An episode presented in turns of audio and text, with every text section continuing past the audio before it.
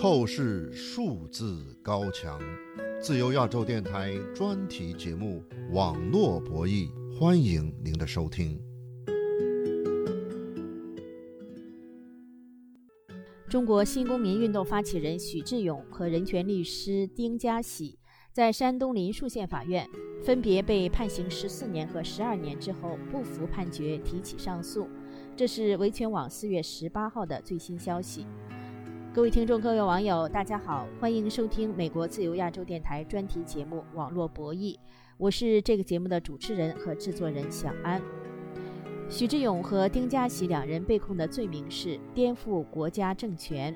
美国和欧盟呼吁中国立即释放这两位中国民主自由的倡导者。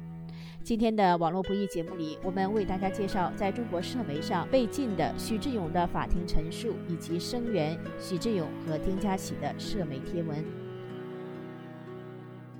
今年五十岁的徐志勇是来自河南，被认为是过去二十年来中国最知名的思想启蒙者和维权运动主导者之一。曾获得《亚洲周刊》年度亚洲风云人物、《南方人物周刊》年度十大青年领袖等荣誉。二零二零年二月，徐志勇被捕前，曾在个人主页网站上发表了二十四篇以“美好中国”为题的文章，阐述中国应该告别共产主义，实行全民选举。海外维权网公布的这次徐志勇的法庭陈述的题目也是“美好中国”，再次彰显他对民主、法治。自由的向往。我想有一个梦想，那是美好中国，美丽且自由、公正、幸福。那是民主中国，天下人是天下人之天下，而非一族一党之江山。真正人民的国家，政权出自选票，而非枪杆子。人民定期选举议员、市长、省长和总统，全为民所赋，民有、民治、民享。从此，人民不再是独裁者遮羞的幌子，不再是王朝轮回中默默无闻的蝼蚁，而是国家真正的主人。这是徐志勇。法庭陈述美好中国的片段。徐志勇推动中国法律变革的早期著名案例是2003年的孙志刚事件。当时，孙志刚在广州被执法人员以“三无人员”的名义收押后，被殴打致死。徐志勇和滕彪等三位法学博士上书全国人大常委会，推动了收容遣送制度的废除。现在旅居美国的人权律师滕彪先生发现。徐志勇的法庭陈述《美好中国》在微信上被删。下面就请听我们对滕彪先生的专访。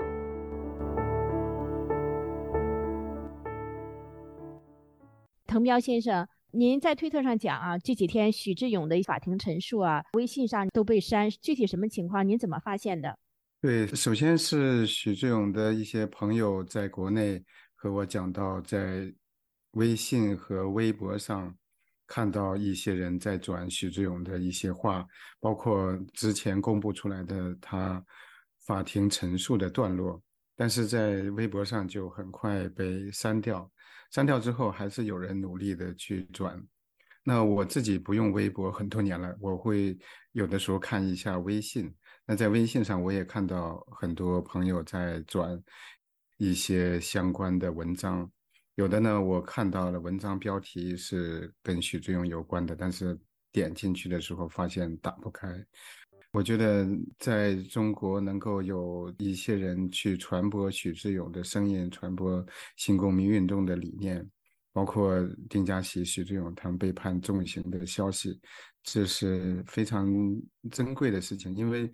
我自己的微信被关过，被删号过三次，就非常麻烦，因为里边有很多联络人的联系方式，就如果消耗了就找不到了。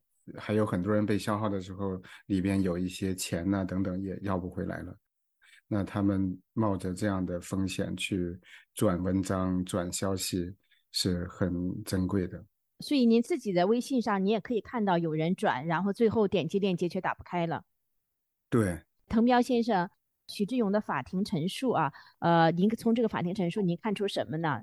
实际上，我也得到了许志勇的另一份自辩词，那是比这个法庭陈述写的更早一些。这两个文本不一样，但是传达的理念是非常呃一致的。就是说，这也是许志勇一贯的思路、一贯的想法。那我们在中国开展维权运动，后来发起新公民运动。那许志勇提出，呃，自由、公益和爱。那其中最核心的一个理念就是做公民。那在中国做公民，它有非常特殊的政治意涵和民主意涵，就是要让更多的公民承担责任，就是把法律当真。因为中国的宪法法律虽然有很多问题，但是它关于公民基本权利、基本自由。有很好的规定，从文字上来看还是相当好的、相当全面的。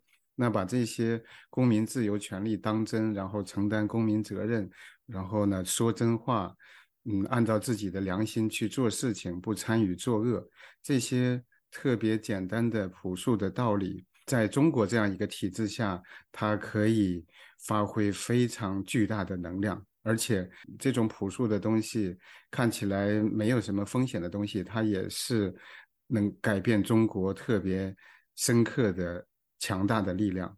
这就是许志勇他在这个法庭陈述和自辩词里边一再强调的。他谈到他对一个美好中国、自由中国的向往，然后他屡次坐牢、屡次被抓被打，他毫不后悔、毫不退缩。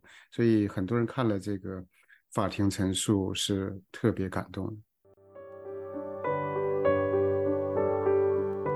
孙志刚事件之后，许志勇、滕彪等人成立了公盟及公民组织，推动教育平权，倡导民主选举、法治、自由等理念。在胡锦涛和温家宝执政期间，许志勇曾经当选担任两届北京市海淀区的人大代表。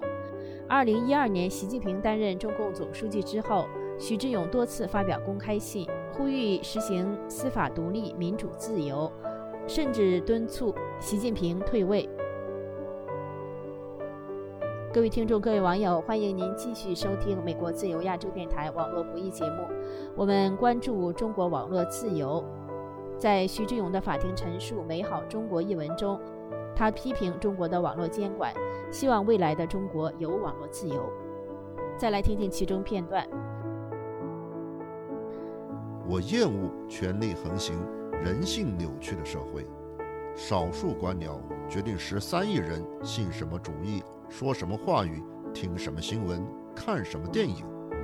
他们筑起高高的文化防火墙，隔离了中国与文明的世界。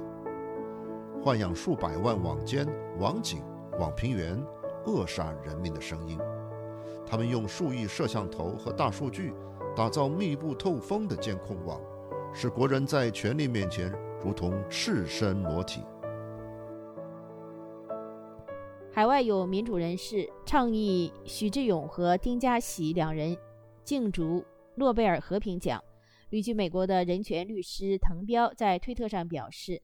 最近有人在微信上转发“中国的良心，未来的诺奖得主”一文链接，但无法打开。据一个叫宋泽的博客网页的资料，“中国的良心，未来的诺奖得主”一文详细记录了徐志勇所发表的文章体制内和体制外的经历。滕彪认为，徐志勇和丁家喜这些良心犯所代表的是中国的希望。请继续收听我们对滕彪的专访。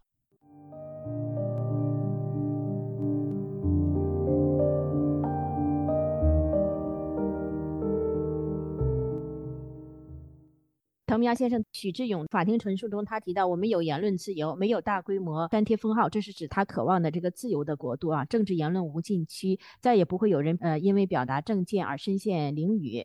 对，这本来就是一个公民基基本自由、基本尊严的起码的要求，能够把声音发出来，能够让别人听见，能够表达自己的诉求和意愿，包括政治意愿，包括什么样的政府、什么样的官员自己有选择权。那这是许志永和很多中国公民、很多维权人士、异议人士所向往的一个自由中国，一个美好的中国。嗯，那许志永他也知道，在中国现在离这个目标还很远。现在就是随随便便因为文章、因为言论就被抓、被判刑，包括许志永本人，因为推动公民的权利、推动中国的法治就被判如此重刑。但是许志永他坚信，只要更多的人站出来讲真话、做公民，中国离那一天不会太远。滕彪先生，那对许志永判刑十四年这么重的刑啊，您怎么看呢？虽然很多人会提到厦门聚会这样一个。私人的民间的聚会，竟导致如此大规模的抓捕和如此的重刑。但是当局他们会算总账，他会把许志永、丁家喜出狱之后做的这些事情都算在一起。嗯，包括许志永在二零二零年年初写的劝退书，也都会被当局算到这个刑期里。从这个重刑可以看到，习近平和中共高层现在对民间的反抗的态度，对各种维权运动的态度，他就是绝不容忍，零容忍。呃，即使现在民间的声音已经非常非常弱，很多维权人士已经嗯被迫不再发出声音，但是当局还要通过这样的重刑来彻底。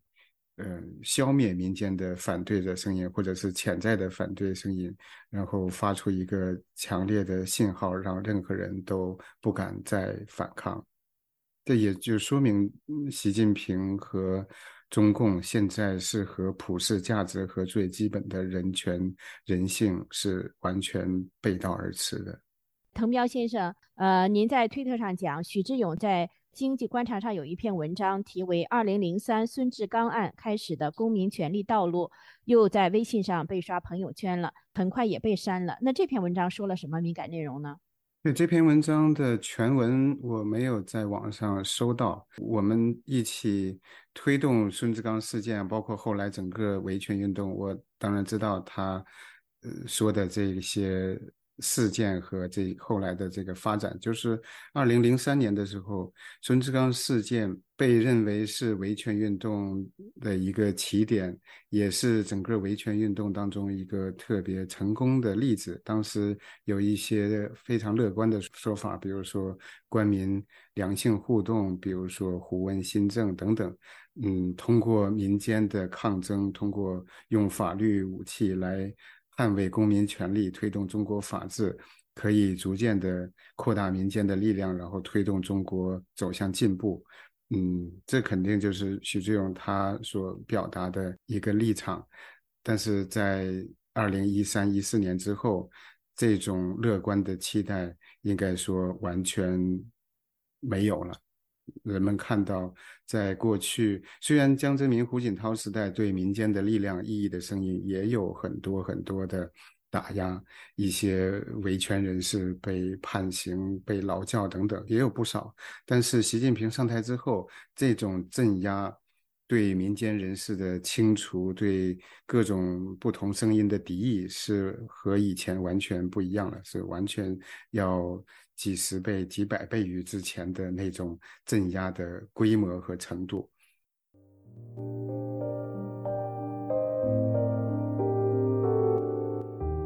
监督中国微博言论管控情况的海外自由微博网站发现，微博账号“欧盟在中国”发帖提到，欧盟呼吁中国立即无条件释放徐志勇和丁家喜，但这一微博内容被屏蔽。这个微博提到。